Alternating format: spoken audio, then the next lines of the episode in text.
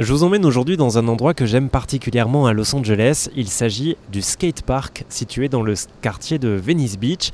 On peut vraiment y rester des heures, hein, regarder euh, les skateurs et les skateuses faire des, figures incroyables. Et c'est à cette occasion que j'ai rencontré, que j'ai eu la chance de rencontrer, une légende du skateboard, Pierre-André Sénizergue, champion du monde, qui a commencé au Trocadéro à l'âge de 14 ans en 1977, qui a continué ensuite en, en Californie, la terre promise des skateurs.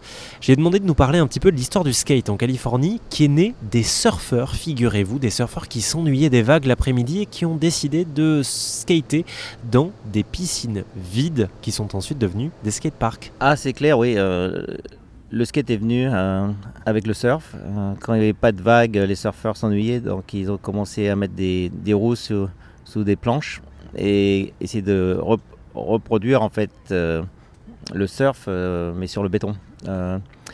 Et puis ça a évolué avec euh, les roues, les trocs, les planches elles-mêmes, euh, en, passant euh, d'abord des roues en fer, des roues en, clé, ensuite en plastique.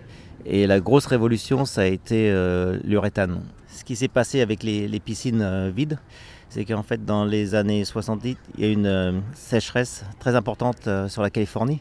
Et ils ont dû vider les, piscines pour conserver l'eau, en fait. Et d'un seul coup, il y avait des piscines partout, vides. Et les skateurs commencé à se dire, bon, peut-être on peut skater les piscines comme on, comme on surf. Et donc, d'un seul coup, c'est devenu très populaire. Et pour écouter les autres versions de mon interview avec Pierre-André Sénizergue, champion du monde de skateboard, légende de cette discipline, eh bien ça se passe sur RZN Radio toute la semaine, mais aussi sur rzn.fr.